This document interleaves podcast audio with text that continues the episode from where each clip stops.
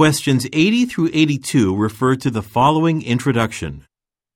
Welcome aboard. My name is Georgina. This is David, your driver. Our first stop will be the Abrams Courthouse, a very old Abramsville building. Inside, I'll show you around, and afterward, David will take us to another historical area where some of the first settlers in the town set up stores many years ago. We will have lunch at McDougal's Corral, the famous diner. After that, we'll head over to the port. We'll stay there for an hour before returning to the hotel. Please feel free to leave any belongings here during the tour, as David will lock the door at each stop. And thank you so much for joining us today. Number 80. Who most likely is the speaker?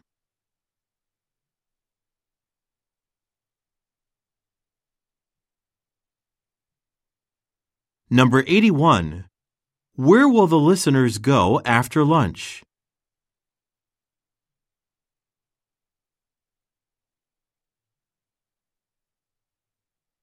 Number 82. According to the speaker, what can the listeners do?